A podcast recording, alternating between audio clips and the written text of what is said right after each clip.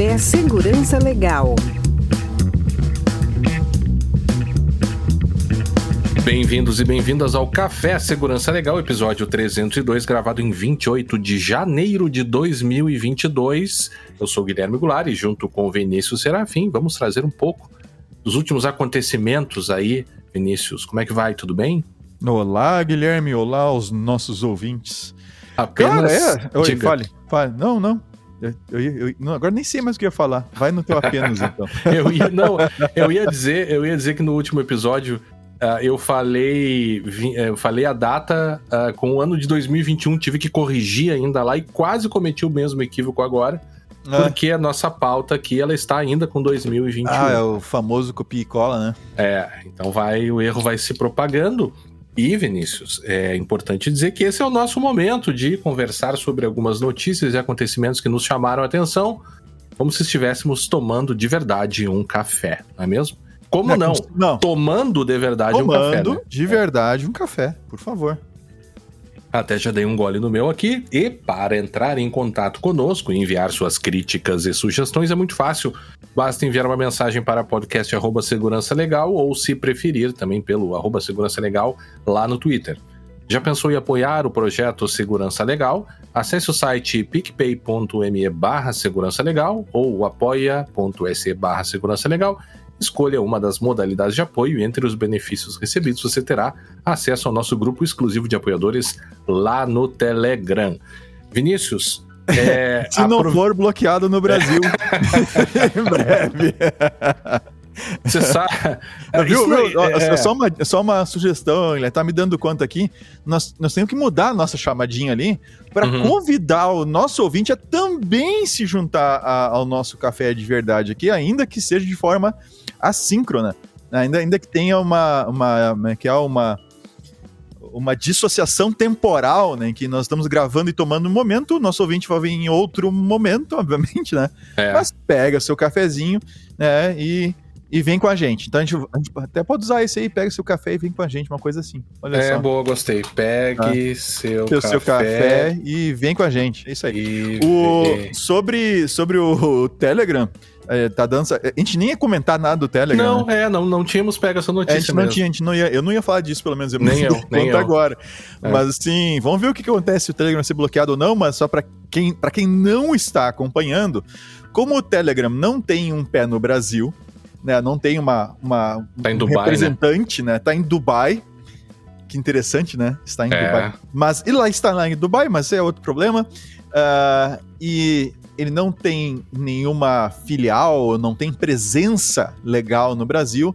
A justiça tem um problema bem sério para conseguir tirar coisas relacionadas a fake news, principalmente do ar.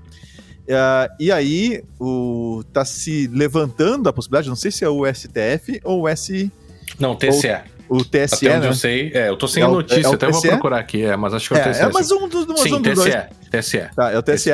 Então, estão levantando a possibilidade de, de talvez dar um jeito de bloquear o Telegram uh, ou tomar alguma medida, alguma coisa uh, por causa do eventual uso aí do Telegram uh, durante as eleições é. deste ano que prometem.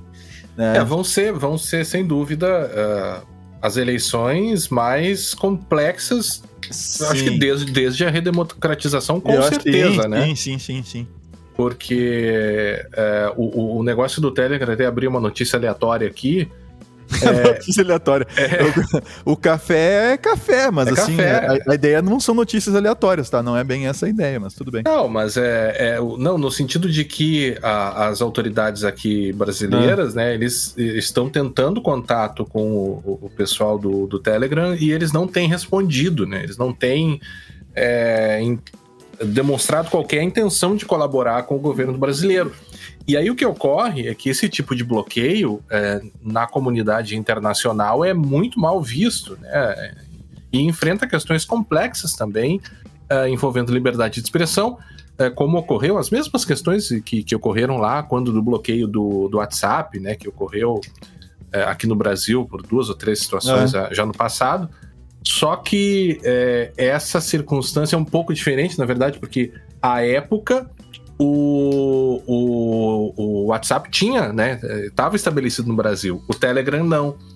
Então, uhum. talvez, né, isso eu li também essa semana, agora não vou lembrar onde, o pessoal dizendo assim, ah, é, talvez o que o Telegram esteja fazendo é apostar nessa é, é, nessa forma como o Brasil pode ser visto no exterior por realizar o bloqueio, apostando de que o Brasil não, não daria, não, não entregaria sua rainha desse jeito assim com esse bloqueio. E uh, vamos hum. lá, o, a grande maioria das pessoas que usa o Telegram uh, usa para finalidades absolutamente legítimas. Temos o nosso grupo lá no, lá no Telegram, né? É, e até a gente conversava, né? O que a gente faz, né? Se bloquear, porque o nosso grupo ainda, que na grande maioria é composto por se não especialistas por pessoas que conhecem tecnologia da informação, facilmente conseguiriam aí usar uh, uma uma VPN, VPN tal. É, é né, é, é, aí vem aí vem justamente a coisa que eu estava esperando a oportunidade para comentar e tu levantou justamente o gancho que eu queria.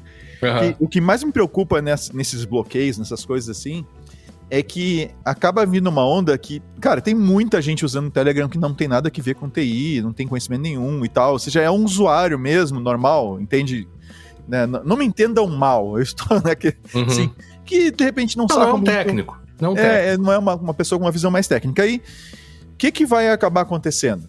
Vai de novo vir uma chuva de aplicativo ferrado. Aplicativo ferrado que eu digo é, é mal intencionado, oferecendo VPN de graça para te acessar o teu Telegram sem ter que. Né, para não ficar sem acesso ao teu Telegram, ao teu grupo e tal. E aí vai ter uma série de, de outras situações acontecendo, igual pizinho. Uhum. É, cara, isso aí é, é bem.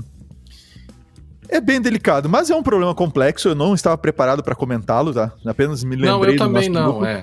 E, e, eu acho que a gente tem que prestar atenção e, e, e pensar bem esse negócio da, assim, ah, ter um serviço completamente de uma empresa que fornece serviço aqui que a gente não tem como fazer nada.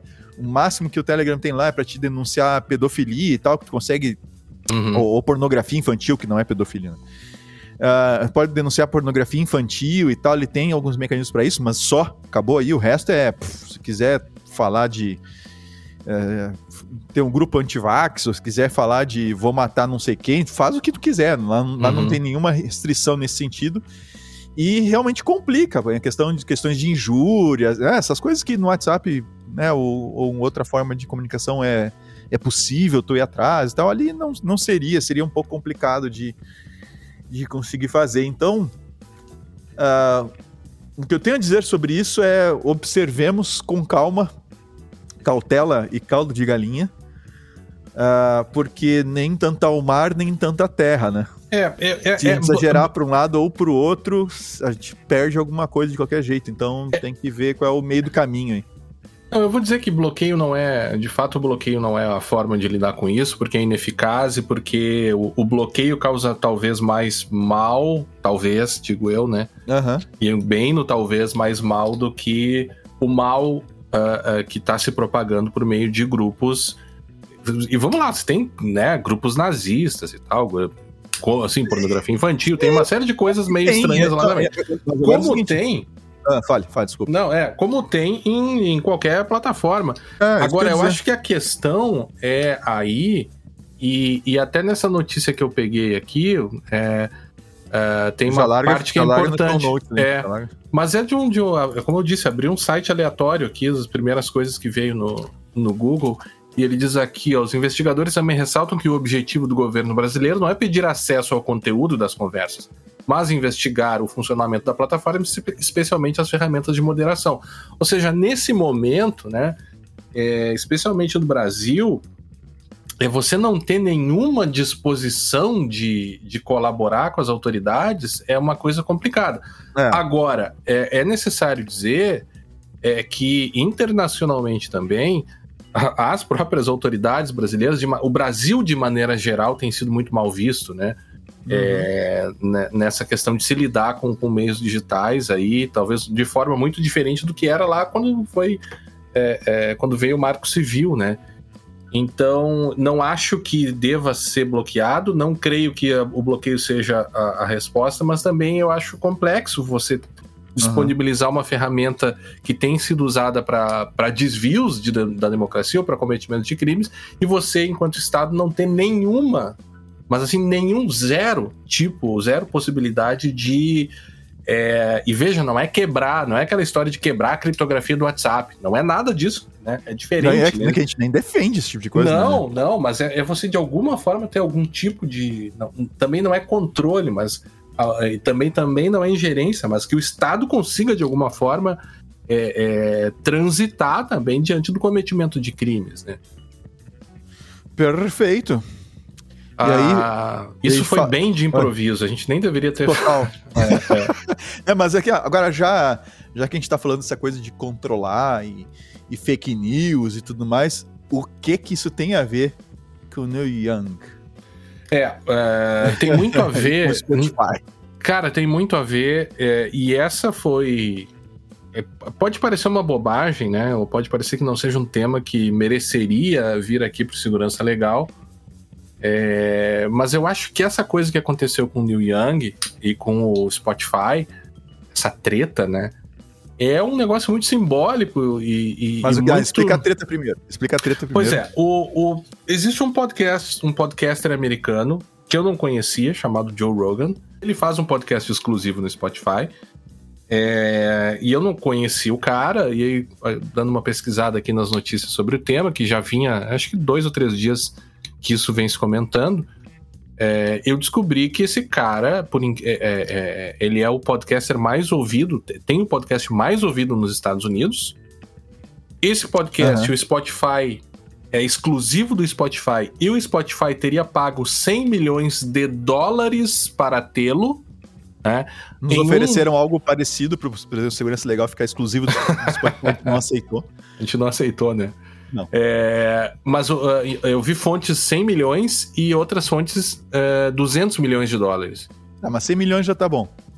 Pois é, mas se tu for ver, cara, 200 milhões de dólares hoje dá mais de um bilhão de reais para ter um podcast. Então, essa marca, esse número já é, já é impressionante. Mas o problema não é esse. O problema é que esse cara é um conhecido anti-vax americano e tem históricos de falas racistas, de falas transfóbicas.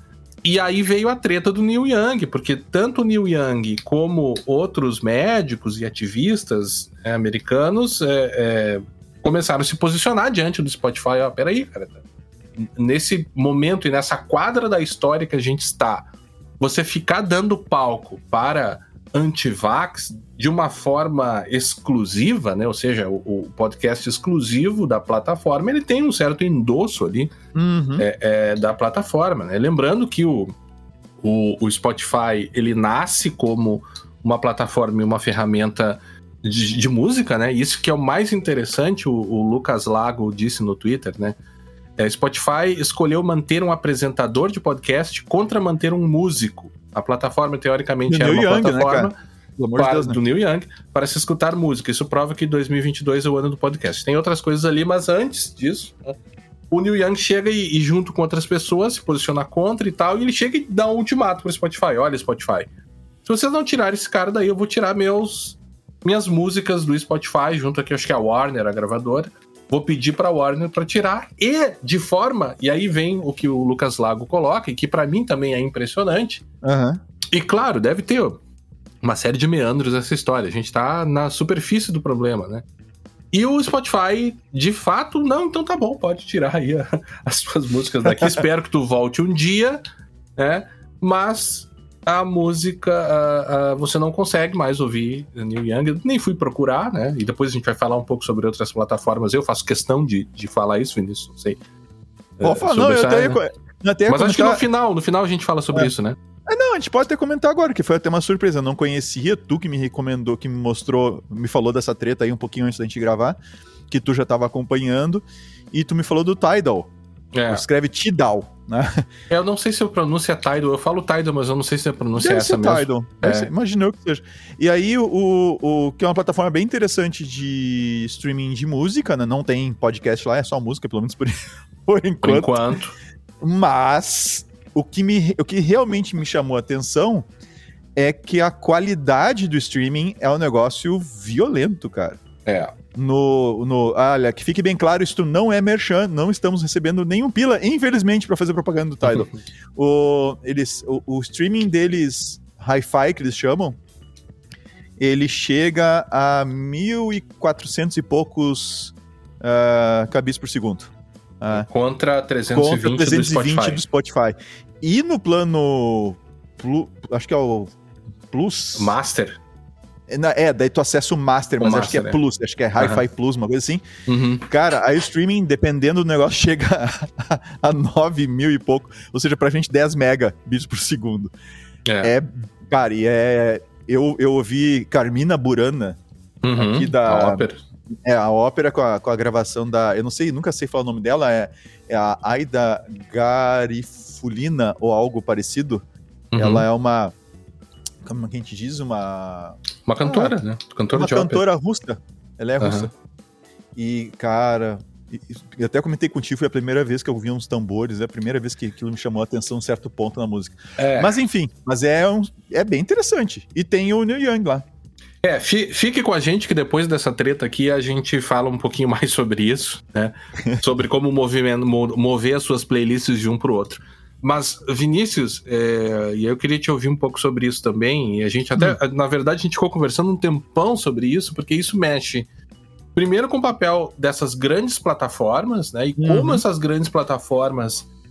É, cara, parece que não estão muito comprometidas, ou às vezes dizem que estão, mas não estão. Uh, da, não comprometidas com a ética uh, quando se trata de audiência, né? Porque todas as questões que a gente tem visto de negacionismo, de antivax e tal, nas redes sociais, a gente sabe que esse tipo de conteúdo ele é, engaja muito, né? Mesmo o conteúdo, hum. é, às vezes até criminoso, engaja, as ferramentas sabem disso, e uh, sedentas por esse engajamento que esse tipo de conteúdo é, é, mantém, preferem o conteúdo, né? E, e, e, sustentam esses conteúdos e às vezes até incentivam esse tipo de conteúdo para o aumento da audiência. Claro que aí no meio também tem uma questão bastante relevante também de liberdade de expressão. É, mas assim, é, é muito estranho esse momento, né, cara? Uh, se pagar tanto assim para um podcast. É, e, e, uma plataforma de música permitir que um grande músico como Neil Young, eu gosto muito, é, saia uh, é, para manter um podcaster com esse tipo de discurso, né? Ou seja, não é um cara assim que tem, sei cara, lá, não é um aí... cara assim, ah, vamos imaginar que é um cara de direita ou um cara de esquerda. Não, não é somente um cara com um posicionamento político, não é isso. É um cara anti-vacina, racista, transfóbico, ou seja, cara, você não pode admitir esse tipo de coisa, né? me parece, né? Eu não sei, tá é, errado também. É, não, não, eu, eu concordo contigo, acho que pode ter ouvintes nossos que discordam, não, não há problema nenhum nisso. Uh, o que, no final das contas, cara, é a questão, é uma questão econômica, é uma questão de grana. E realmente é, é algo que a gente já viu acontecer com outros podcasts que foram comprados, ou que as pessoas foram contratadas e retiradas dos podcasts que elas faziam, e os podcasts, os outros continuaram, e o pessoal saiu foi para um, lado, para o outro. Assim, isso já aconteceu várias vezes. Não teve a compra da Magazine Luiza, não comprou? O, comprou o Jovem Nerd. O Jovem Nerd, né? Acho que é o podcast mais ouvido no Brasil, né? Uh... Agora acho que não é mais, né, cara? Porque. Não sei. É, tem o Flow, né? É, mas o Flow eu não acompanho. Não, mas assim. Eu. Que mas, não é assim, é podcast. Esse é outro problema, deixa é. eu te cortar. Podcast é. gravado em vídeo não é podcast. então a gente, a gente já gravou um episódio ou outro. Assim. Não, mas o, é, eu não entendo. Não é podcast, é podcast. Vídeo é vídeo. Né? Tem um podcast que é em vídeo. É, sei lá. É, mas acho que é uma, é uma, é uma mídia diferente. É uma mídia diferente. Tá, a, gente, a, gente, a, gente, coloca também à disposição algumas vezes. Pouquíssimas a gente fez isso, mas a gente já fez. E talvez a gente volte a fazer, inclusive. Uhum. O, mas. Então a gente já viu isso acontecer, essa questão da, da compra, né? Assim, vai lá e compra. Agora, a propaganda, te confesso, está começando a me incomodar. E eu tô até repensando. A gente não tem propaganda aqui no, no Segurança Legal. A gente teve uma ou outra de livro. Eventualmente al... tem uma coisa é, ou outra. Né? alguma coisinha ou outra que acaba, acaba entrando. A gente diz muito não também. Ah, isso a gente já comentou aqui no, em outros episódios. A gente diz não para muita coisa, tá? Tem coisas que, obviamente, não tem como trazer para cá, por, né? Por, por questões é, de trabalho mesmo. Uh, tem outras questões que. outras situações que seriam muito chatas, assim, tem gente que quer fazer um programa, mas não quer que a gente diga que o programa é... é, é. é to, assim, querem que a gente... Querem pautar o programa sem que a gente diga uh, que eles estão pautando o programa e que aquilo ali é propaganda, né? Então, isso já aconteceu também. Uh, então, tem, tem ou produtos que a gente não recomenda, ou que a gente não, ou não, não entende como sendo interessante. Mas eu te confesso que tá começando a me incomodar muito pode, alguns podcasts que eu, escuto, que eu escuto, não vou citar nome aqui, mas que tem propaganda de um minuto e meio no meio do caminho, cara. Assim, uma coisa Pode é citar é... o nome, cara, não tem problema. Qual é o podcast que te incomoda? um dos escutos que eu escuto é o Foro de Teresina. Aham. Uh, cara, eles dividem o programa em três blocos. No meio, entre o primeiro e o segundo bloco, tem uma propaganda de um minuto e meio do, de uma rede. É, tem do iFood. Cara, é muito chato, cara. Eu não quero ficar um minuto e meio ouvindo uma propaganda dos caras falando o quanto eles cuidam disso, daquilo, daquilo outro, que eu nem sei se é verdade, tá? Bom, mas é outra história. Uhum. Então, isso é uma coisa que me faz pensar, mesmo no nosso caso aqui, as poucas vezes que a gente fez, né? Uh, se, isso é uma coisa da gente cuidar, de repente não tá nada longo, se, se a gente voltar a ter alguma coisa não colocar mais no começo, mais no fim, né? ou, ou, uma coisa rápida inserida assim, 10, 15, 20 segundos no máximo, para não atrapalhar a experiência, porque isso está começando a me incomodar. Por outro lado, é compreensível, ou seja, a, claro. gente, não, a gente não vive do podcast. É. é a gente, assim, não, não dá pra gente viver do podcast. A gente, claro, tem o apoio né, dos nossos, dos nossos é. ouvintes e tal, que, que é muito importante para nós, mas obviamente a gente não consegue se sustentar do podcast. Não, a gente não tem um público, uma base, um público tão grande assim como tantos outros podcasts têm. É.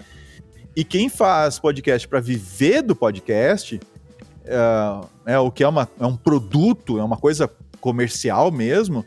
E eu até compreendo, mas a, ao mesmo tempo a gente tem essa possibilidade de ficar escolhendo, né? Assim, eu, por enquanto, ainda ouço o Foro de Teresina, mas na hora que eu enchi o saco de ficar tendo que pular um minuto e meio de propaganda no meio do caminho, uh, sabe? E, e, ali, por exemplo, e ali tem a revista Piauí. Uh, eu tô pegando uhum. agora um, um, de um, de um, de um podcast. Poxa, eu gosto da revista. É, aí eu assinava a revista muitos anos atrás, parei de assinar porque dava, não conseguia ler. É muito grande, tempo. né? É. é. muito grande. Aí sabe o que eu fiz um tempo atrás? Por causa que eu gostava do podcast, eu resolvi assinar a Piauí para apoiar o podcast. É, e teve um fundo de, de que investiu, que né? Teve que um cara que investiu é, no. É, né? é, o Saad, acho que foi o Saad. Para deixar ela completamente independente. independente no né? modelo do, do The Guardian. É. O Guardian tem esse mesmo modelo. Só que deu o seguinte, cara, eu vou lá, eu apoio comprando a revista, assinando a revista, e aí tem que ouvir um minuto e meio do iFood no meio do caminho.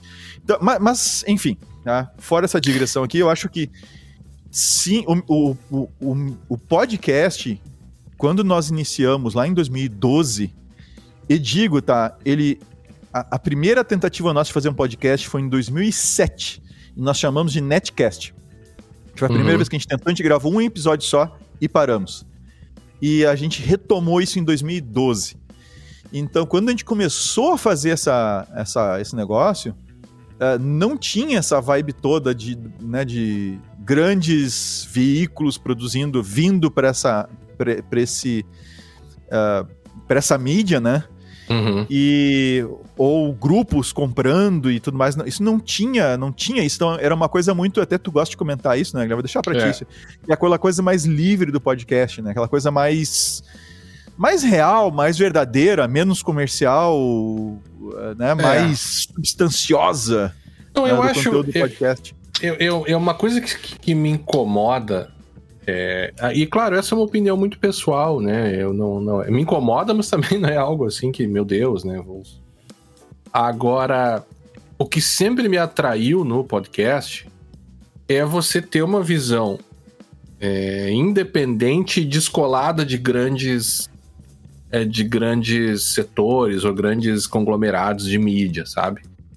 É, porque a mídia normal, ou seja, a gente, a gente tem lá o nosso. A gente ouve rádio, a gente tem lá o nosso programa de TV, de política que a gente gosta. Né? Você tem hoje vários canais, tem Globo News, tem CNN, tem Band News, tem Record News, ou seja, você consegue se informar até numa questão mais de Nexo notícia Jornal, Nexo, claro. Tem o pessoal do Next lá que é bem bom. Não, mas eu digo, esses que eu comentei antes são grandes, né? Ah, são sim, grandes, sim, sim. são grandes conglomerados que começam a ir pro começaram, se deram conta muito tarde até eh, chegar no podcast. Mas o que mais me agrada no podcast é tu pegar uns caras como, por exemplo, xadrez verbal, Xadrez verbal muito bom. né? Muito bom. Que os caras, assim, tu vê que é uma coisa independente, entende? Eles falam mal, falam bem e tal. Você consegue perceber um- os posicionamentos deles, mas assim, é um troço independente, né? Não, parece que tenham o rabo preso com ninguém. ah, ou que sigam sempre uma tendência mesmo contra o, o que tá todo mundo dizendo, enfim. Então, é, é, essa independência do podcast é que me agrada. Por isso que eu gosto, eu, eu quero ouvir aquilo que eu não vou ouvir nas, nos- nas grandes mídias. Né? Então, Uhum. quando eu vejo grandes conglomerados com- é, ou, ou podcasts assim exclusivos, sabe? É, isso me, me dá uma sensação de que eu é, que aquele tipo ali, que aquele conteúdo ele, ele, ele não tá me dando a independência que eu gostaria. né? E veja, não tô dizendo que independência é só ouvir o que eu quero ouvir, não. independência é também eu ouvir o que eu não gosto, mas eu sei que eu tô ouvindo aquilo que eu não gosto, não por uma questão ideológica simplesmente, mas porque o pessoal é independente.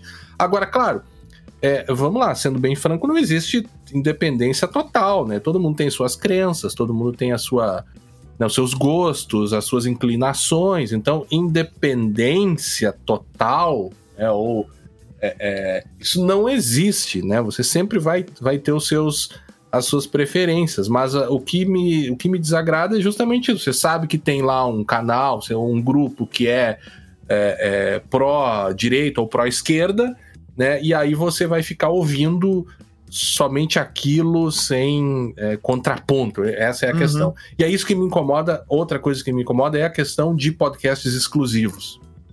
E, e, e veja, eu entendo. Poxa, o cara quer, os cara vai viver de podcast, né?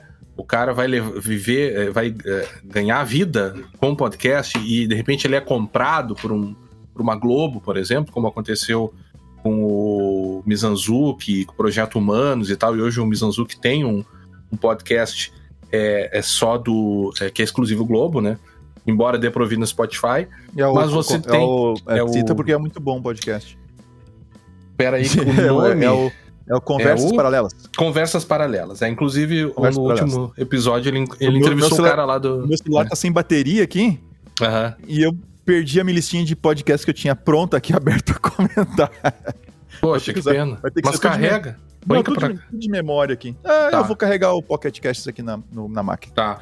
E, e aí, pra pra terminar essa, essa parte aqui, é, é por isso que é, me assusta essa questão do Spotify. De repente, dá muito mais valor para um podcast que é exclusivo dele, que dá tanta audiência, no sentido assim, não importa o que essa pessoa tava dizendo aqui, entendeu? Mesmo que seja.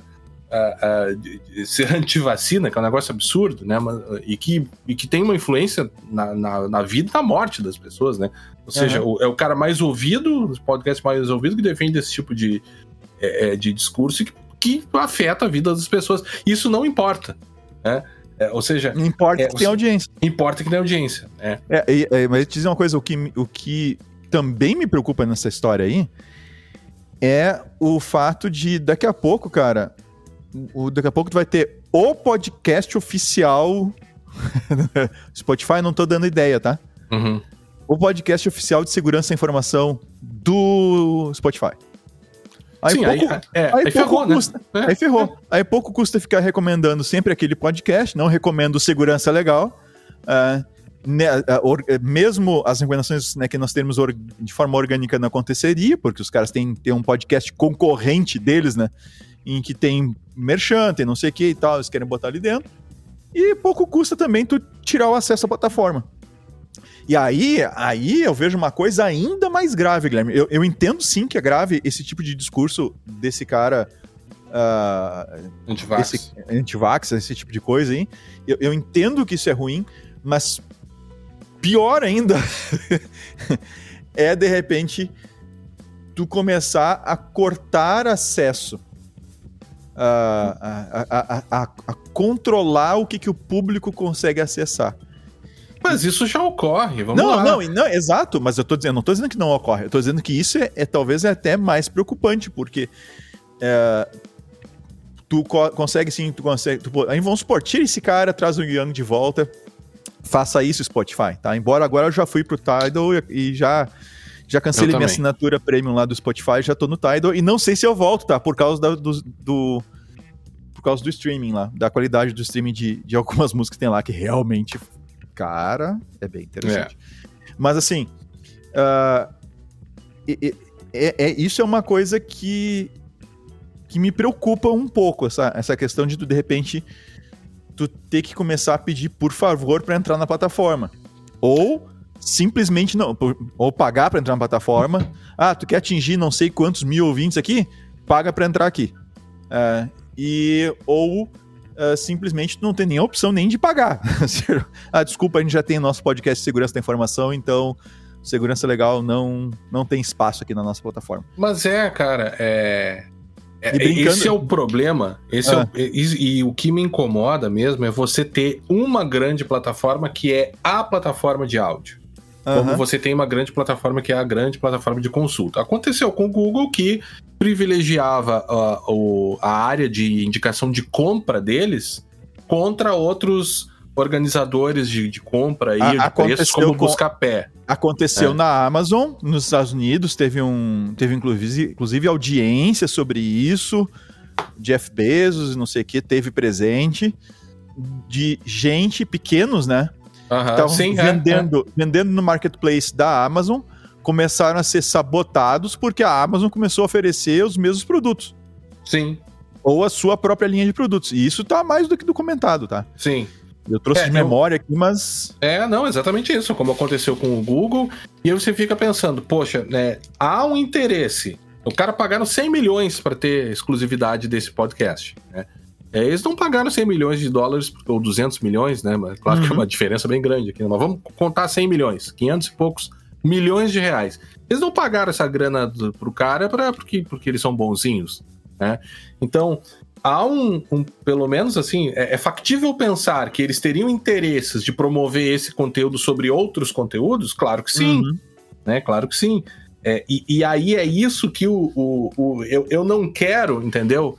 enquanto eu estou ouvindo o meu podcast, que eventualmente eu ouvi aqui no. no por, nem lembro por quê, porque eu não escuto podcast no, no Spotify, aí agora ele começa a me mostrar algumas coisas parecidas com o que eu ouvi, né? Sim. Cara, a, a liberdade. Eu, eu, entendo que indicações são interessantes, e eventualmente eu posso descobrir uma coisa boa, mas eu não quero. É, é, é esse o ponto. A grande graça do, do, Spotify, do podcast é você ter um feed que você escuta de, de qualquer lugar que você quiser. Você não precisa ter assinatura de nada, você não precisa dar seus Entregar dados para nada. Não a não ser talvez, né? Não ser talvez, sei lá, o teu IP que tu vai baixar no servidor. Mas assim, a gente não tem acesso ao, aos dados de, de quem baixa, o IP de quem baixa, porque está numa outra plataforma, que é o Archive, né? Onde a gente deixa os nossos. Não, o, nosso, tá, o nosso está na biblioteca da internet. É, archive.net, acho que é, né? Ponto Não, org. org. org. E então, cara, é, é, eu, a gente perde isso com a plataforma. Você tem que, tem que se cadastrar no Spotify, né? E claro, isso começa a ficar muito conveniente, porque daí o Spotify conversa com a tua TV, que conversa com a tua Alexa, que conversa não sei do que, que você ouve no computador, e, né? E, e, mas assim, eu, eu, eu, o que me atrai é isso. Eu pego o feed, coloco lá e, e, tenho a liberdade de ouvir sem dar meus dados e tal. E o, pod, e o Spotify me tira um pouco disso, né? É, ou outras plataformas também. E, juntando com essa opção que eles fizeram, né? Que na verdade o que, o que se falou também é que é, o quanto cada plataforma paga, né? E aí você de repente tem os, todos os, os cantos, os músicos do mundo tendo que estar vinculados ao Spotify para poder vender sua música, ou a poucas, poucas ferramentas, mas Spotify né, sendo dominante. É, e ele, ele paga pouco em comparação com o Tidal, o Tidal paga, paga o dobro. Né? E, e, essa coisa assim de, poxa, você tem uma única plataforma que é a dominante, que todos os músicos do mundo precisam estar vinculados a ela para. Porque, cara, vamos lá, hoje as pessoas consomem cada vez mais, né? É, se não a grande maioria, músicas por plataformas. Esses dias eu estava vendo a TV, na TV o lançamento de um, de um disco de, de, desses grupos, dessas duplas é, sertanejas, né? Aí tava lá, ah, a, a, é, escute o novo disco na sua plataforma preferida. não é nem compre mais o disco, porque as pessoas estão comprando cada vez menos discos. Ah, é, cara, eu não. Eu não faz muito tempo que eu não compro um disco. Cara, eu não me lembro a última vez que eu comprei um. Acho que o último. É. Cara, não... do Diamandu Costa, que é um violonista que eu gosto, gaúcho, inclusive, aqui. É, acho que foi o último CD que eu comprei, assim, porque meio que pré é, Spotify, que era meio difícil de ter algumas coisas, e, e deu, cara, né? Agora, para terminar isso, esse, cara, esse é um assunto que, que, eu, que eu gosto muito, porque tem a ver com o que a gente faz, né? E, e eu fico com um certo receio mesmo do tipo de uma concentração de conteúdos dentro de uma plataforma e os conteúdos cada vez mais ficando exclusivos, o potencial dessa plataforma, que essa plataforma tem de tirar a atenção das outras pessoas para aqueles conteúdos que não são exclusivos. Ou seja, você pode estar tá, é, é, matando aquela independência que fazia que o, que o podcast é isso que a gente tanto gosta, né? E tanto gosta de fazer, né, cara? É, esse é, esse, é que é justamente aquele lance do daquela de ser uma coisa livre, né? é, é uma coisa meio ligada com a, com a ideia do software livre, né? Com, com aquela mentalidade do software livre, da, dessa, dessa liberdade que a gente tem, que a gente perde um pouco com essa coisa da plataforma, né? É, Neil Young ainda, Vinícius, antes da gente falar só uh, de ir para próximo, Young, Neil Young com essa saída hum. do Spotify, é, isso vai custar muito caro para ele, porque ele vai perder e vai abrir mão com isso. E olha que interessante, o cara tá abrindo mão de 60% da sua renda de streaming em nome da, dos seus princípios, né? Porque, no final das contas, é isso. O cara ter, um, ter princípios e, e defender esses princípios e, e é, ele não tá prejudicando ninguém, né? é interessante isso. Ele tá, não, tá bom, se vocês vão manter o cara, tudo bem, eu, eu que saio, né? Não tá dizendo vão lá e matem o cara. Não, não, eu saio. Querem ficar com ele? Bom, tudo bem, não, eu saio. Beleza, podem ficar com ele, mas eu saio. Né? E, com, e por conta disso per, perde 60% da sua renda. Não sei quanto é, né? Mas ele mesmo disse que teria perdido é, 60% da sua renda em streaming.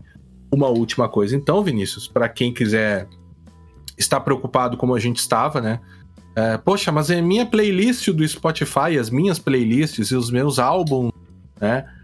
É, existe uma ferramenta. E devem existir outras, né, também. Devem existir é, outras, sem dúvida. Encontrou. É, é, com certeza existem outras, né? Bem lembrado, né? Essa aqui que é o Tune My Music é, e que ele permite que você é, migre as suas playlists de qualquer plataforma para qualquer plataforma. Uhum.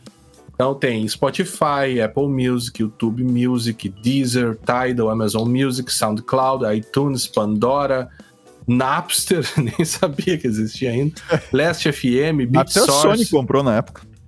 É? Não me é, lembro dessa. Lá, na, é. lá atrás, não sei como é que tá agora isso, mas a Sony comprou o Napster lá, lá uh -huh. pra acabar com a confusão toda. Sim. Que o Napster então você, gerou. Que você faz? Você seleciona a fonte, então quero mover do Spotify, ele carrega, claro, tem que autorizar, né? Tanto a fonte quanto o destino. E ele move todas as suas playlists e músicas preferidas. No meu caso, eu fiz do Spotify pro Tidal é, e é uma coisa interessante, né? O, claro, o Spotify ganha porque o, a, a, o acervo dele é muito maior.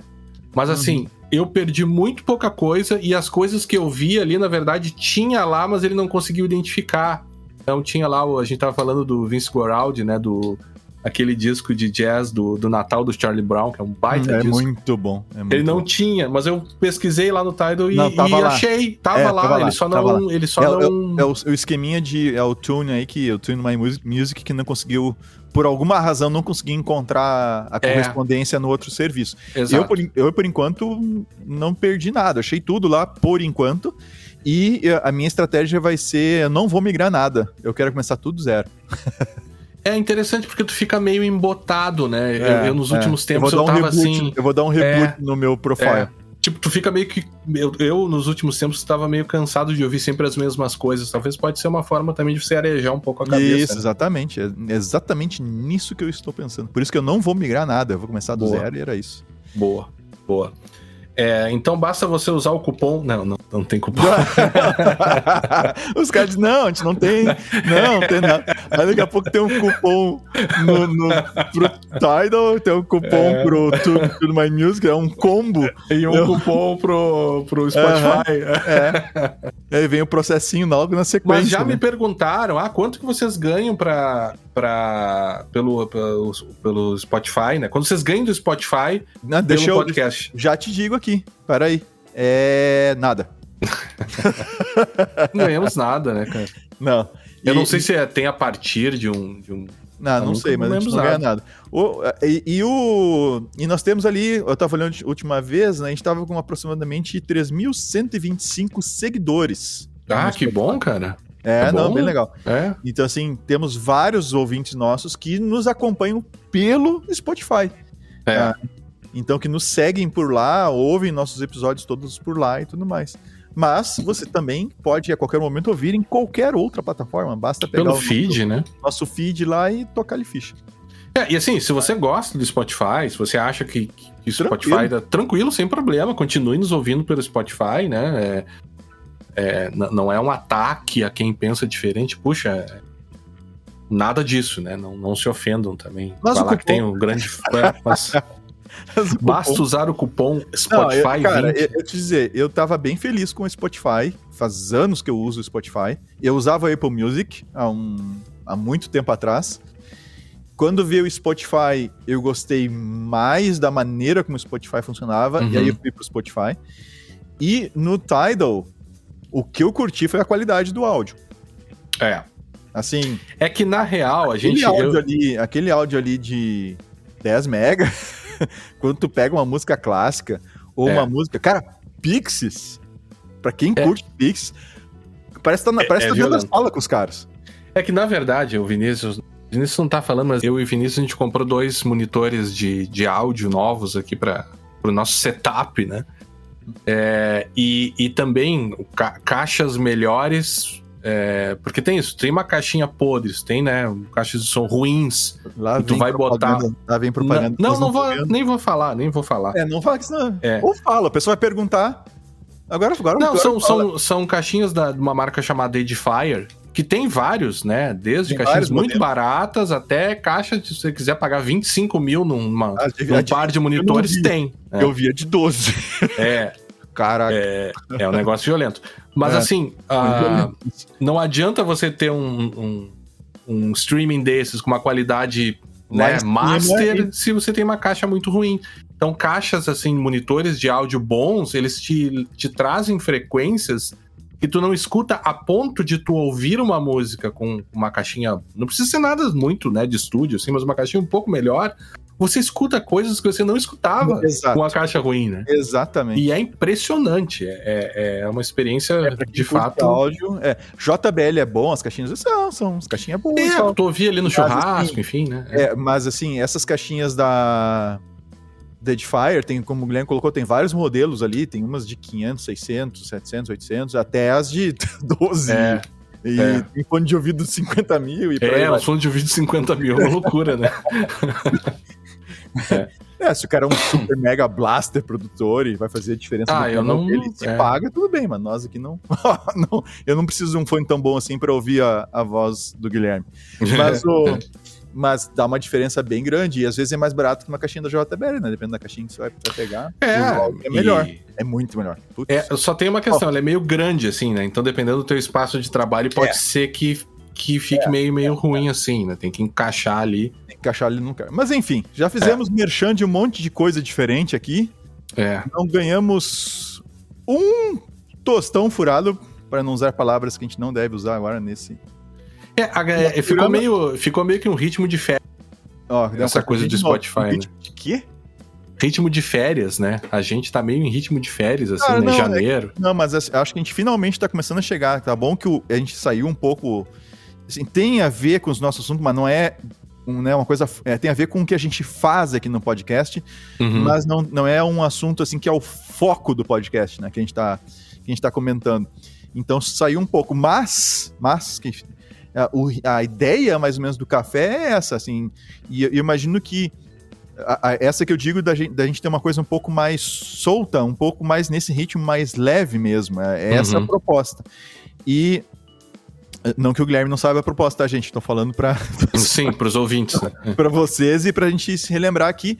E, e, e, quem pega, se vocês pegarem, só não ouçam numa caixa de som boa, porque eu fui fazer isso esses dias. O tá horrível o áudio do episódio, tá pior do que imaginava o episódio número 1. Ah, é. é. Tem que botar numa caixinha assim, mono, assim, coloca num mono, não estéreo, tem que pôr no mono e põe ouvindo mono. Mas o podcast se transformou, Segurança Legal se transformou ao longo dos anos, porque a gente foi se adaptando, gente, nós fomos ficando um pouco mais soltos, a gente foi encontrando a nossa maneira de colocar as coisas, as pessoas nos, nos criticaram, nos apontavam que a gente estava fazendo errado, a gente ia tentando corrigir. Então, assim, houve uma transformação e o café, ele não deixa de ser algo uh, semelhante. É, uhum. é, uma, é, algo novo, a gente está encontrando o jeito ainda de fazer ele, é, e, e, ele vai se transformar até a gente conseguir estabilizar direitinho esse, esse formato aí do café. Tá.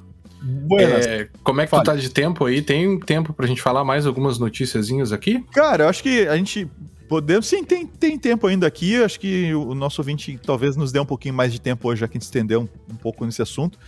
Eu tenho duas coisinhas para trazer aqui, mas traz as tuas aí também. Manda ver.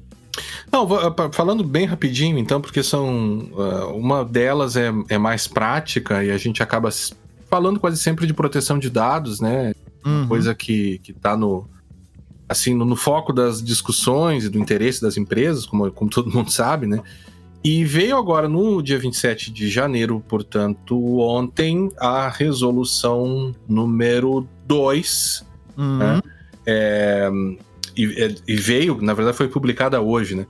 Resolução número 2 da NPD que fala justamente sobre é, e traz algumas diretrizes atenuadas para os chamados agentes de tratamento de pequeno porte, que é uma das grandes discussões em qualquer lei de proteção de dados, ou ambiente de proteção de dados, é uhum. você diferenciar é, entre os atores, e no caso os controladores e operadores, né, os agentes de tratamento, a que, a, dentre as suas obrigações, você conseguir estabelecer obrigações diferentes para um Google, ou para um Facebook, ou para uma grande empresa, e para uma empresa de pequeno porte. Né? Uhum. Então, isso é bastante importante para quem é, é pra, obviamente para quem atua na, na área, né?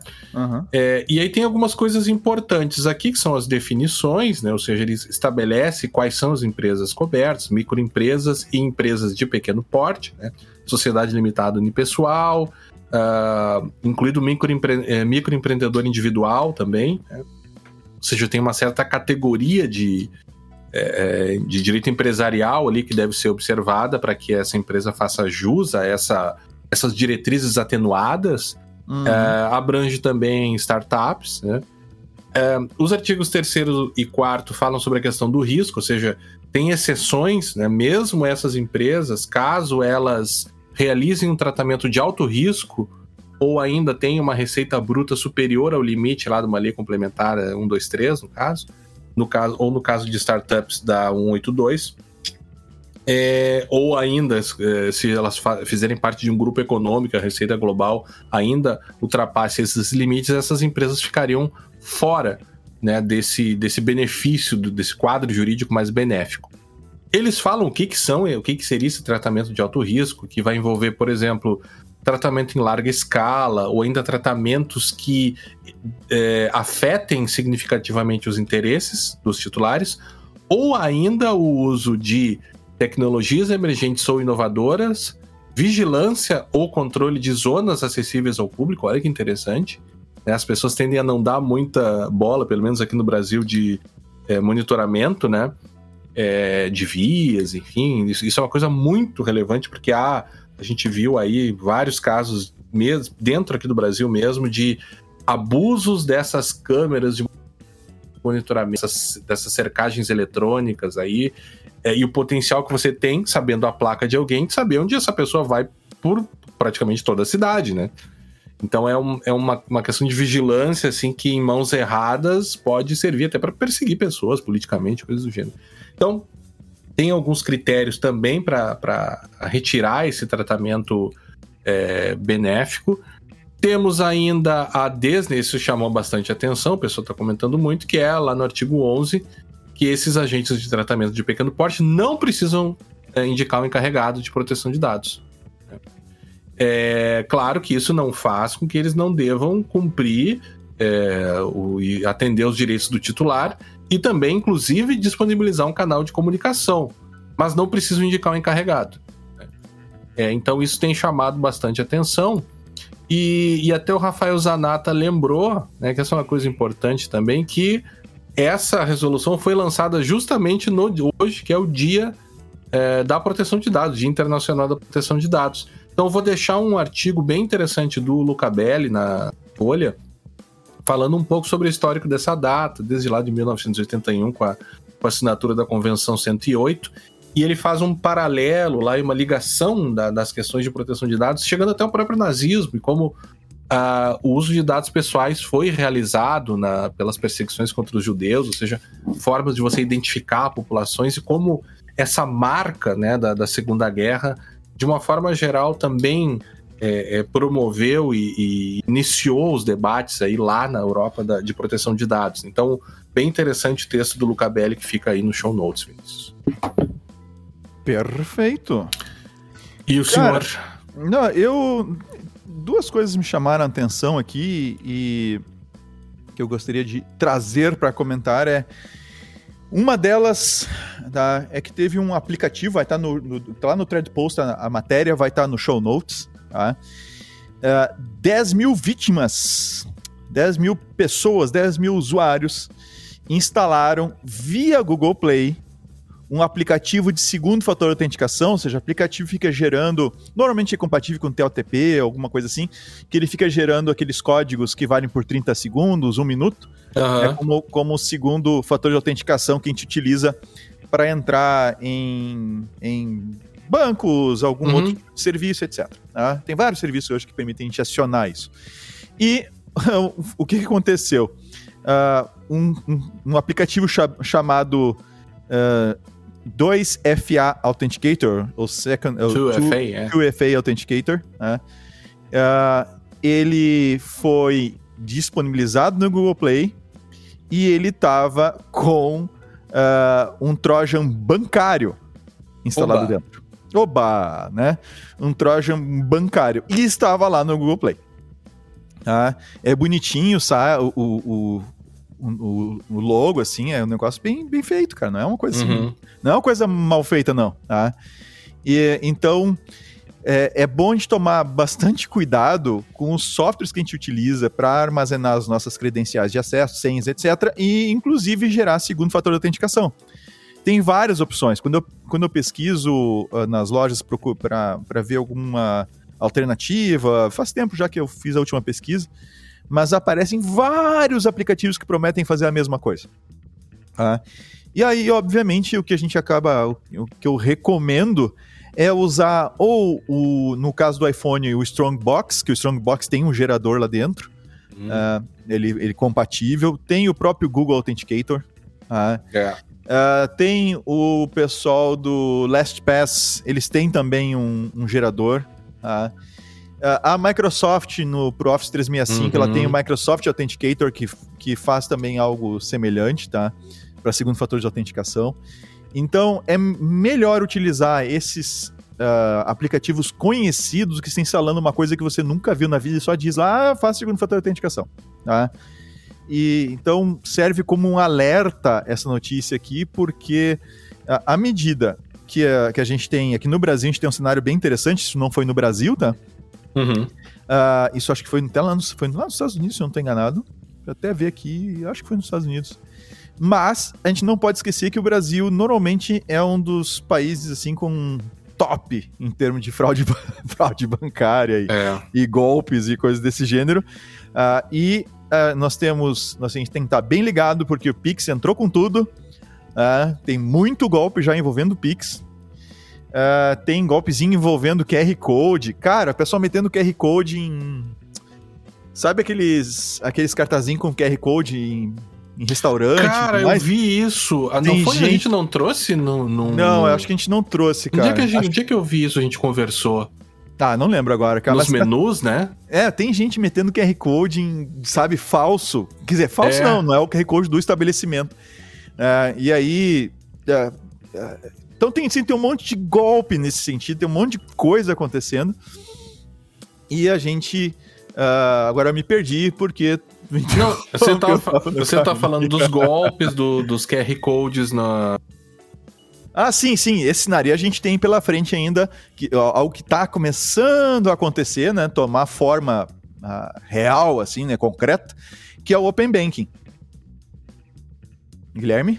Sim, tô, tô te ouvindo. Ah, é, tá. é, você terminou? Ou, ou... Não, não, e o Open ah, tá. Banking, eu, eu, eu, gosto do símbolo do Open Banking, que o, o, símbolo do Open Banking, não sei se vocês já perceberam, me dei conta esses dias, assim, por acaso, tava conversando com o Guilherme assim, cara, isso aqui parece um elo de corrente rompido. Pois é. ai, ai, ai, vai dar, vai dar problema. Mas enfim, essa, essa é a notícia sobre uh, uh, esse Trojan bancário, né, que eu acho que eu achei bem interessante a maneira como ele foi disfarçado. Tá? É. A outra questão. Tá? Deixa, é, deixa eu só, só me dar um não, minutinho. Fale, fale. É, é, essa, isso eu acho que é bem importante. É, essa notícia que eu também vi, ou foi tu que me contou, é que os caras eles estão colocando. Porque a, tem muito tem muito uh, restaurante, né, que talvez seja um problema também, colocando o menu com QR Code, achando que é a coisa mais legal do mundo, né? É, e você tem alguns problemas de acessibilidade, ou até mesmo ah, pessoas. QR Code maliciosos. Assim, não, não QR Code de um Pix errado. Não, mas... aí é que tá, é. Porque um daí tu chega... um link malicioso, sim, sim. É, porque aqui perto de casa tem um, uma padaria que a gente foi esses dias e era só pro QR Code o, o menu. E é um saco, cara. Poxa, você já vai no lugar para tomar um café, dar uma esparecida, tem que pegar o celular, ligar o celular. Quer dizer, tem gente que gosta, mas eu acho meio, meio chato, assim. Eu acho, tipo, é dá velho, o. Né? Dá, é, velho, é né? você é coisa de velho, né? coisa de velho. Mas te dá, dá também o, o, o menu normal para que se tu quiser usar o normal, usa o normal. Se não quiser, usa o QR Code, beleza. E aí o que, o que eu vi é, acontecendo é nas mesas tem o QR Code colado na mesa. Então, cara chega lá, escaneia o QR Code e tem acesso ao, ao menu. O que os caras estão fazendo é vão nos lugares, colam um QR Code falso para acessar o menu, e aí todo mundo que chega lá acessa um local, um, uma outra coisa, sabe, sei lá o que é, desde para baixar um aplicativo ou fazer alguma outra coisa, né? É, e sendo utilizado também. Então é, é interessante, né? Como é. a bandidagem, que nem diz o nosso amigo Assolino, como a bandidagem aí se, se reinventa. É, cara, é, e, isso é muito parecido à questão desse segundo fator de autenticação. Esse, esse aplicativo aqui com o trojan bancário metido ali é, é, parecido com um tipo de problema que eu imagino que possa acontecer com o bloqueio do Telegram e o pessoal tentando instalar VPN de novo para tentar fugir do bloqueio. Eu estou falando ultra mega rápido. Uhum. O, então, assim, uh, a gente tem essa questão. E a outra notícia que eu queria comentar, que a gente sempre comenta essa questão da, do, da segurança no Linux e dos malwares e tudo mais. E o malware, o Linux, aqui tá, isso tá no CrowdStrike, tá? A gente vai de novo compartilhar lá, sendo no dia 13, vai estar tá no show notes. Uh, um aumento de 35% de malware visando o Linux. Uhum. Uh, uh, então, assim, ó, o mas o que, que é interessante, tá? O que, que é curioso? A gente pensa assim, ah, nossa, tem mais gente usando Linux e tudo mais. Sim, tem mais gente usando Linux. Uhum. Mas não aonde você, não aonde você pensa. Tá? Uh, o que está chamando a atenção é que boa parte tá, do, de, dessa, desses alvos é a IoT. Hum. Porque IoT, de maneira geral, tende a utilizar alguma variante do, do Linux, é. algo, algo, baseado em Linux, tá, para ser o seu firmware, para fazer o. Então, assim, está uh, sendo um alvo cada vez maior uh, desses ataques, mas visando uh, dispositivos IoT. Uhum. Tá? Então, tá é, é, algo que é interessante, porque por, por que, que o Windows é o mais visado de longe? Porque tem a maior base de usuários. Claro. Tá? E aí, o que acontece com essa base de usuários gigante é que o pessoal, bom, eu tenho bastante o que ganhar ali, então eu vou atacar justamente essa plataforma. Na sequência, os usuários de macOS, né, são tidos como um, um como é que eu vou dizer assim, uh, uh, são tidos como um grupo com um alvo mais interessante ainda. Uhum. É um uhum. grupo menor do que, do que usa um Windows, com certeza, mas é um grupo com tido ou entendido por ter um poder econômico maior. Tá? Então pode ser um tipo de alvo bastante interessante para algum tipo de, de golpe uh, mais direcionado.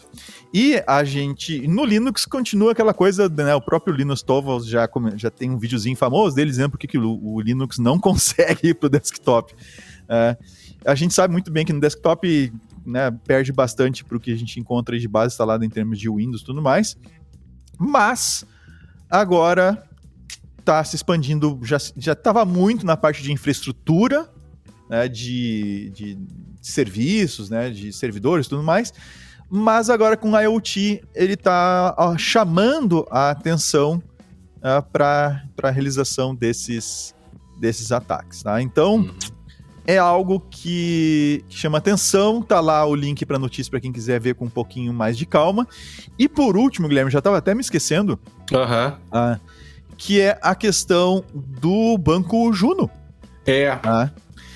que vazou. Lembrem também, ó, não vão nos processar. Ah, Juno, não, tem o Banese também. Tá, agora vamos tomar processo de dois. Mas enfim. A gente tá falando sobre uma notícia. Sobre duas notícias, na verdade, é, né? O é. Já foi uma notícia velha. Mas Inclusive, a notícia essa que foi, e alerta esse que foi dado pelo próprio Banco Central, né? Exatamente. Tá? O que que aconteceu? De novo, de novo, tá? Chaves uh, Pix andaram vazando por aí. Tá? Uh, qual é o problema? A gente já comentou na época do Banco Banese, a gente já comentou quando aconteceu aquilo, tá? Que umas duas ou três contas conseguiram extrair eh, os dados de alguns milhares de correntistas, né? A chave Pix, a CPF, nome, não sei se o número da conta, agora não lembro se teve ou não o número da conta. Mas o que que acontece? O Pix, gente, existe uma coisa chamada diretório de chaves, tá? que isso está lá no, no, Banco Central. Esse diretório de chaves ele pode ser consultado e pode ser atualizado mais pelos participantes da rede, tá? que estão tá ligados no Banco Central por meio de uma infraestrutura separada da internet. Tá? Então você não consegue, uhum. a partir da internet, chegar nesse diretório. Mas o banco, a financeira, né, a, a fintech, etc., que tem acesso a essa diretório de chaves, ele tem que possibilitar que o seu cliente, ao colocar lá a chave, uma chave, ele vai lá e consulte esse diretório. Uhum. Tá? E o que, que aconteceu? Normalmente, o pessoal não se preocupa muito com, uh, com o rate de consulta, ou seja, de quantas consultas tu faz por segundo. Uh, por exemplo, uma coisa é o Vinícius com os dedos no celular ali, consultando várias chaves Pix. Uhum tá? Vou consultar, tá? se eu for bem rápido, isso também responder muito rápido, talvez eu consiga tirar lá o que umas extrair umas 10 chaves, consultar umas 10 chaves por minuto, se é. for bem rápido. É. Uh, eu acho que não dá tudo isso. Dá menos, bem menos. Mas enfim. Uh, agora, se eu rodar um script ou coisa parecida, fazer um, né, bolar aqui uma forma automatizada de fazer essas consultas, eu consigo fazer, dependendo da capacidade do servidor lá do outro lado, e normalmente a capacidade é boa, né? O, banco não vai ter um servidorzinho lá que vai arriar com 10 consultas por segundo, por exemplo. Então eu posso rodar um script que vai fazer milhares de consultas por segundo. Uhum.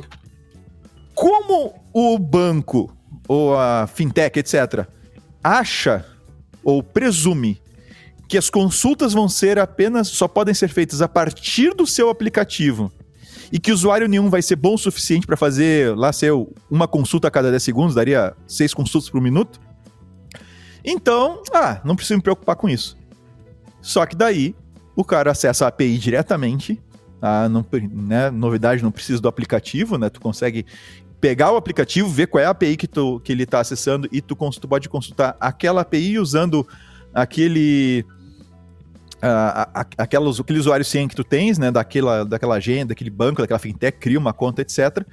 E aí tu vai lá e faz a quantidade de consultas que tu bem quiser. E eu misturei as coisas. Uhum. Porque a Juno foi a que teve clientes com dados tirados da sua conta. Com dinheiro tirado da sua conta. Sim. Tá? Esse vazamento, é, na verdade, é da acesso, é acesso soluções. Né? É, é da acesso é. soluções de pagamento. Tá? Então não é da Juno. Tá? Ah. A da Juno é, é uma outra história. Tá? Uhum. Que também teve, teve agora essa semana. Então, a, essa questão do acesso tá? é justamente esse, esse tipo de situação. Você, você a, a presumir que para chegar nas suas APIs, para chegar no seu sistema, o único caminho é o aplicativo. Aí vai lá uhum. o atacante, ele automatiza a coisa e ele consegue fazer algumas centenas de milhares de consulta num curto espaço de tempo, e aí, né, vamos lá, as chaves vazaram. Notem que a única diferença entre um acesso legítimo e um acesso, uh, uh, vamos dizer assim, entre aspas, criminoso, chamado de vazamento, é a taxa de consulta. Uhum. Uh, claro, e tu poderia dizer que é a intenção também, né? Legítimo, uhum. o cara tem a intenção de fazer um Pix, normal. Né? O outro é a intenção, mas eu tô falando tecnicamente, a única diferença é a taxa de consulta. É a velocidade em que tu faz uma consulta atrás da outra. Que no mais, tu tem um usuário autenticado normal, perfeitamente válido, tudo direitinho, só que tu tá automatizando e consultando muito mais rápido do que tu conseguiria manualmente. E aí se chama de vazamento. Uhum. então, é como se fosse assim, ó, como se fosse uma caixa d'água. Se uhum. abrir uma torneira, tá bom, é controlado, tu fecha a torneira, isso não é bem um vazamento. Agora, se ela rachar e descer água pra caramba, aí tu vai dizer que tem um vazamento. Uhum. Tá, e o da Juno, já que eu citei o nome é, da Juno. Agora vai ter, eu tava falando, é. eu tava procurando aqui uma notícia. É, aí põe lá também no show notes da Juno. Sim. O da Juno foi o seguinte: o, alguns correntistas tiveram grana sacada da sua conta via Pix. E alguns, inclusive, rapados, tiveram a conta rapada, e um que teve cento e poucos mil é daqui da 105 região. 105 mil, é, é, é da é cidade da de Campo Bom. É, Campo Bom é pertinho daqui. É uma ah. das cidades mais quentes do Rio Grande do Sul. não, cara, 3 de maio. Santa Rosa. Não, Santa é. Maria. Santa Maria acho que é uma das mais quentes. É. Mas, enfim, o... tiveram dinheiro tirado da conta. Uh... A coisa tá meio nebulosa, eu até fico meio assim de comentar essa notícia, assim, porque a gente não tem maiores notícias, coisas mais detalhadas, tá? Deixa eu ler então, mas, antes de tu continuar. Aí, aí, deixa eu ler o que, né? É, é, a notícia aqui da, da Gaúcha ZH fala sobre esse empresário de Campo Bom que teve 105 mil furtados da conta via Pix, né? Uhum. Procurou a, fez contato com a, a Juno é, e eles disseram que isso não era possível porque o dinheiro já tinha sido transferido.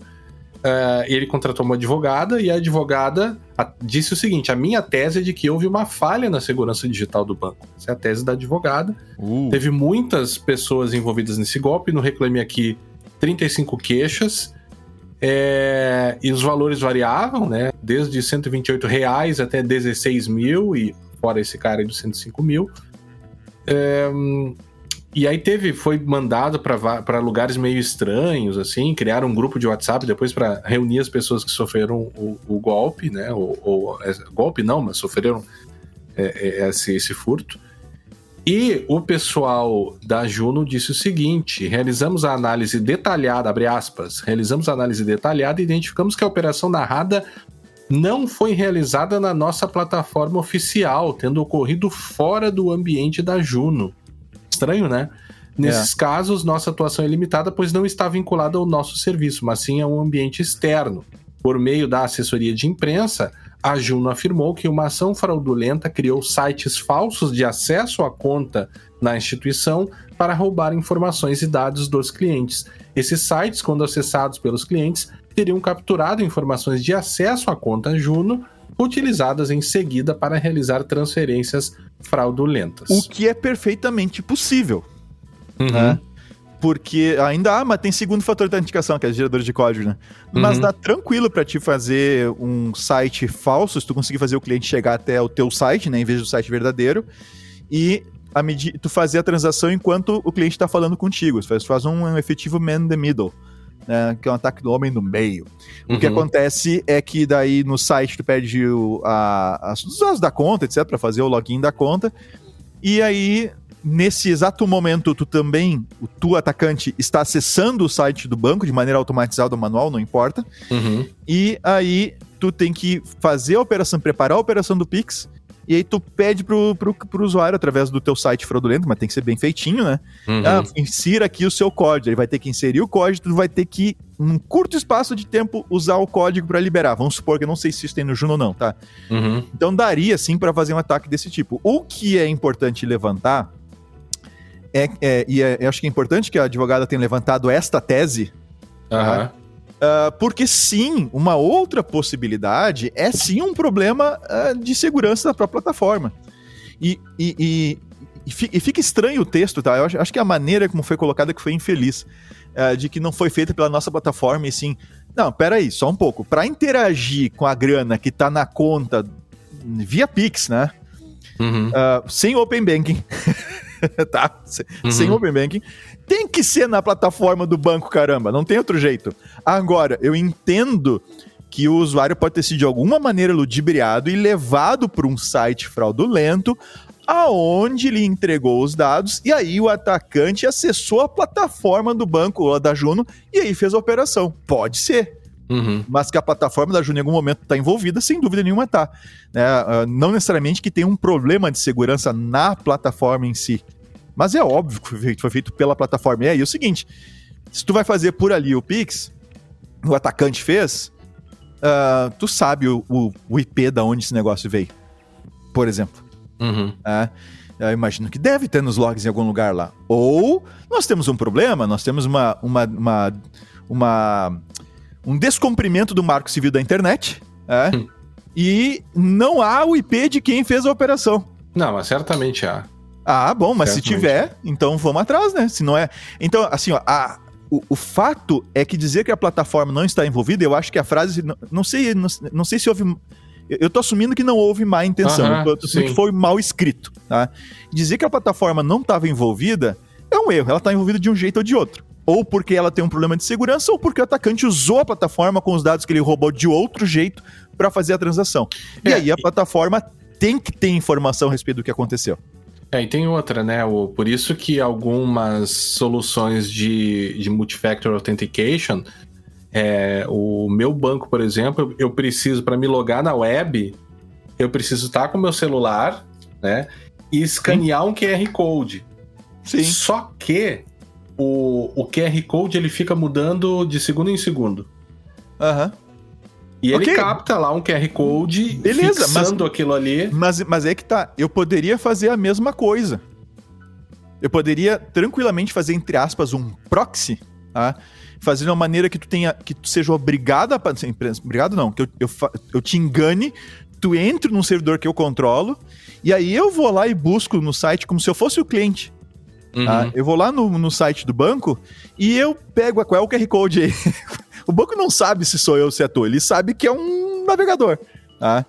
E É, eu, mas e eu além- pego- e eu pego e te apresento.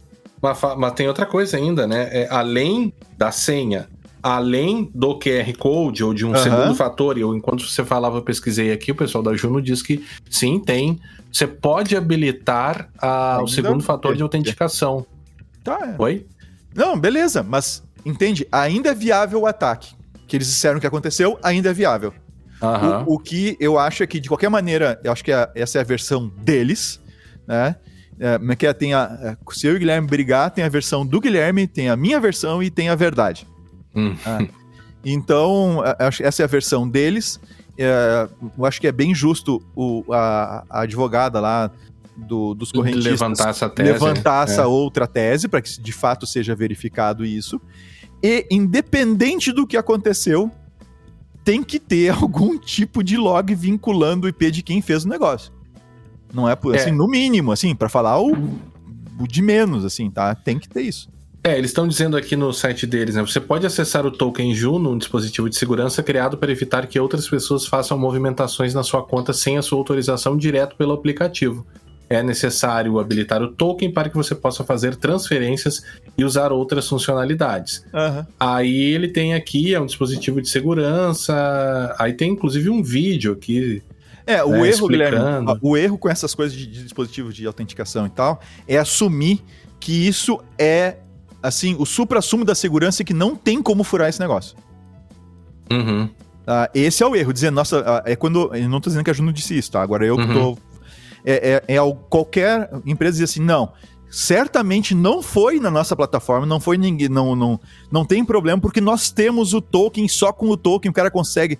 Cara, se tu conseguir fazer o usuário, repito, se tu fizer o usuário ir num site que tu controla e, e tu faz direitinho a coisa no sentido de que ah, quando o usuário acessa o teu site, tu por baixo, no teu programa, tu acessa o, servidor, o, o, o, o servidor real do banco, tu consegue fazer um man in the middle. E aí, meu amigo, tu vai pedir para o usuário, quando, quando o site te pedir o, o token para te fazer o Pix, tu pede o usuário e pede o token para ele por qualquer razão que ele te, que tá enganando ele. É engenharia social, tá?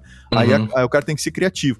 E ele fornece aquele token naquela hora, tu fornece o token para o banco e a operação vai ser feita. Então, não é infalível. É, o problema tá aí. É achar que tem um token desse, tá tudo resolvido. Não está. Ainda é. que não tenha furo nenhum na aplicação. É, eu acho que tem. É uma coisa interessante, né? É, é, nesses casos, a gente tem que investigar. A jurisprudência ao longo do tempo tem se. É, tem meio que variado, assim, algumas, algumas já, já teve julgados dizendo assim, ah, o sistema é seguro porque só pode ser acessado via senha, então eu assumo que não houve uhum. problema de segurança, né? E a gente sabe que o, por trás do aplicativo, né, e, e as possibilidades que, que quando você, por exemplo, a, a intercepta tráfego de aplicativo de alguma forma, né, você consegue fazer diversas coisas aí. Mas uma coisa é bem interessante, é isso que eu vou dizer, muito, eu acho que é muito importante, né? Houve, a, houve uma fraude, certo? Houve certo. uma fraude. A Juno diz que é, você tem esse token aqui, e habilitar um token, eu acho que, pelo que eu estou entendendo aqui, é habilitado no, no próprio celular. Inclusive, te manda um SMS para tu confirmar, e aí o celular estaria habilitado, certo? Uhum, okay. Mas mesmo diante disso, e claro, a gente analisou o aplicativo, nem, nem sei como funciona essa conta, né? Houve um problema, e eles dizem que houve, porém, dizendo que foi fora do sistema deles, o que é meio estranho. Assumindo Sim. que é, é, assumindo não, diante do fato de que houve o desvio, né, é, nós temos que considerar que isso somente pode ter ocorrido diante de uma violação de segurança, algum tipo de violação de segurança no contexto do uso desse aplicativo, certo? Certo. Que a gente não sabe de, como esse atacante poderia ter, ter feito isso, porque eles próprios deram poucas informações, né, quanto ao caso. Então, é, a afirmação deles aqui de que não houve qualquer vazamento de dados ou quebra de segurança que tenha exposto os dados de clientes. Tudo bem, né? A ação fraudulenta não foi realizada na plataforma oficial, mas em um ambiente externo, esse que eles disseram, né? A Juno tomou ações imediatas para derrubar os sites falsos e bloquear transferências fraudulentas e vem atuando de forma diligente para identificar possíveis tentativas de fraude e era isso. Vamos, eu acho que é, a gente tem que aguardar um pouco mais, né, pra ver como isso vai. Ah. É, se, se vai, né? Como vai ter um processo é. e tal, tudo indica que vai, a não ser que tenha algum acordo que faça a coisa parar no caminho, né? Que não, ah, isso pode acontecer. Alguma, pode acontecer, claro. daí não vai adiante. Mas se tiver um processo e tal, talvez a gente consiga saber mais informações. Uhum. Ah, se alguém tiver mais informação e conseguir é, claro. de maneira comprovada, né? Não. Claro né? Pode, a gente agradece se nos passar com fonte e tudo mais. Não, inclusive o pessoal da Juno, né? Sim, também, se quiser. quiser vir aqui falar, ó, explicar como foi, poxa, seria ótimo ouvir os caras, né? Sim, sim, sim. É, uh, mas então é isso, Guilherme. É, é, esses dois, esses três, na verdade, essas três notícias aí que eu queria ter trazido. É, eu tinha outras, mas a gente tem que ir terminando, Vinícius, porque é, a, a, gente se empolgou lá no, no, no negócio do Spotify, né? Sim. Mas é, acho que é da característica da coisa e. E era isso, eu acho. Certo? Beleza, cara, beleza. Certinho. Valeu pelo então, café aí. Valeu, nós agradecemos a todos e todas que nos acompanharam até aqui. Esperamos que tenham gostado do episódio de hoje e nos encontraremos no próximo episódio do podcast Segurança Legal. Até a próxima. Até a próxima.